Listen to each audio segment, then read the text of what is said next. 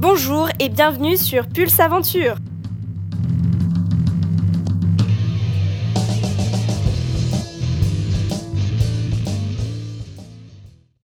Deuxième podcast technique de Pulse Aventure aujourd'hui sur la préhension des petites prises avec l'athlète Nicolas Pellerson.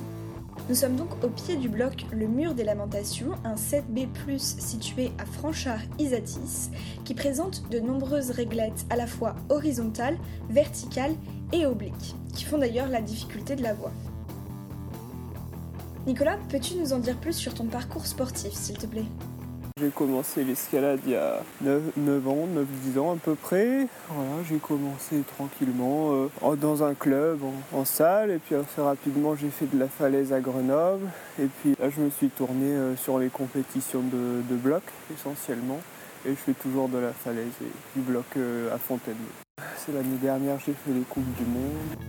Pourquoi as-tu choisi de nous présenter ce bloc en particulier pour le podcast? Le blog d'aujourd'hui, c'était le, mur des lamentations. On voulait faire un, podcast sur les petites prises, alors j'ai trouvé que c'était le meilleur exemple. Parce que c'est un bloc mythique de la forêt déjà, très, assez ancien. Et en plus, euh, c'est que des petites, euh, des petites prises euh, acérées.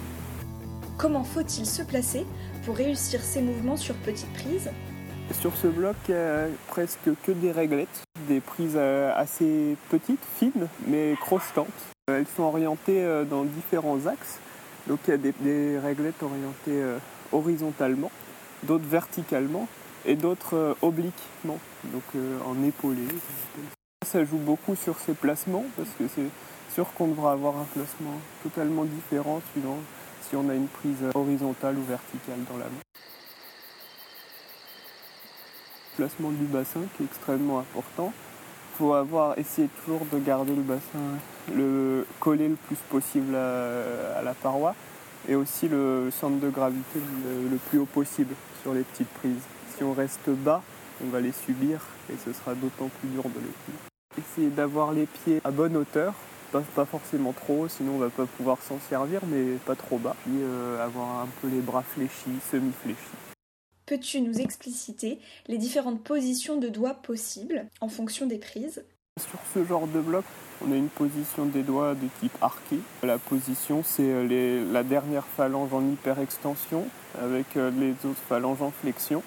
Et on met souvent le pouce sur l'index pour avoir encore un petit peu plus de force. Et sinon, bah, on peut pincer les prises quand ça s'y prête, qu'il y a un petit pouce. Il faut bien repérer la prise avant pour savoir exactement à quel endroit euh, il va y avoir le plus de surface de tenue. Vraiment, la, technique, c'est euh, de faire en sorte d'être le mieux possible sur les prises et d'avoir la meilleure sensation possible dans les doigts. La force dans les doigts est quelque chose de primordial en escalade. Quels sont les exercices à faire et les muscles à solliciter pour acquérir plus de force dans ses doigts? Acquérir cette force, euh, il y a beaucoup de, manières. Euh, la première, c'est sûrement de grimper régulièrement, en ne négligeant pas les blocs sur petite prise, parce que c'est ceux qui font mal aux doigts qu'on n'a pas envie de faire. Mais en fait, il euh, bah, faut en faire de temps en temps, parce que c'est hyper important de savoir tenir les petites prises. Et puis après, arrive un moment, des fois on stagne un peu. Alors il y a pas mal d'exercices de suspension en salle, notamment, où on suspend sur la prise la plus petite possible mais toujours euh, garder à l'esprit qu'il faut faire beaucoup de repos entre les essais.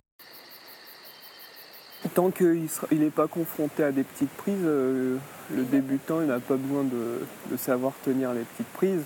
Et euh, au fur et à mesure qu'il va aller dans des choses plus dures, il va y avoir de plus en plus de petites prises et, bah, forcément il va progresser dedans.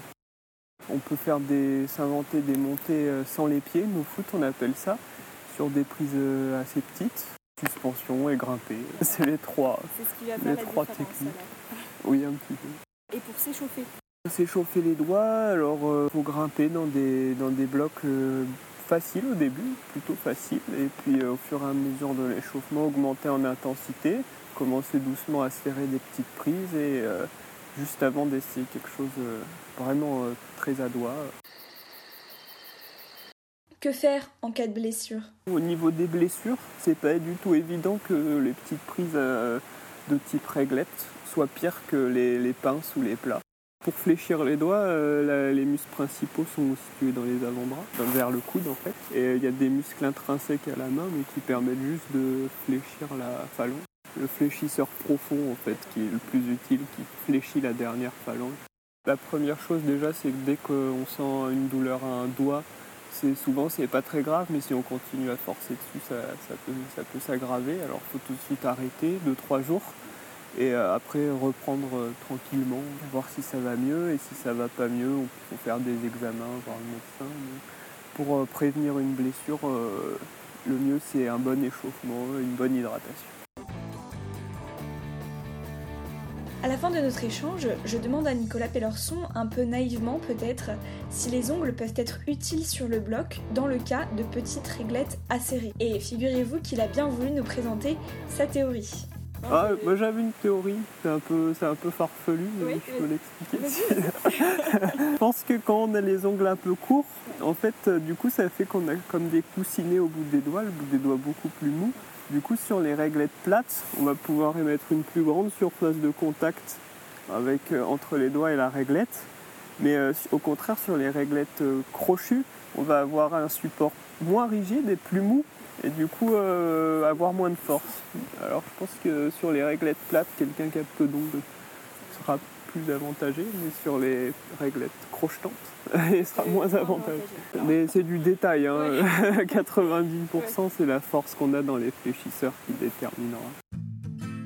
Un grand merci à Nicolas Pellerson pour avoir participé à l'enregistrement de ce podcast le prochain podcast Technique Pulse Aventure portera sur l'échauffement avec l'athlète féminine Maëlys Agrapar. N'hésitez pas à nous envoyer vos idées de podcasts techniques qui pourraient vous être utiles dans votre grimpe quotidienne. En attendant, pour suivre les actualités de Pulse Aventure, vous pouvez vous abonner à la page Facebook et au site internet. Je remercie chaleureusement le groupe de musique New West pour la création de musique originale qui anime ces podcasts.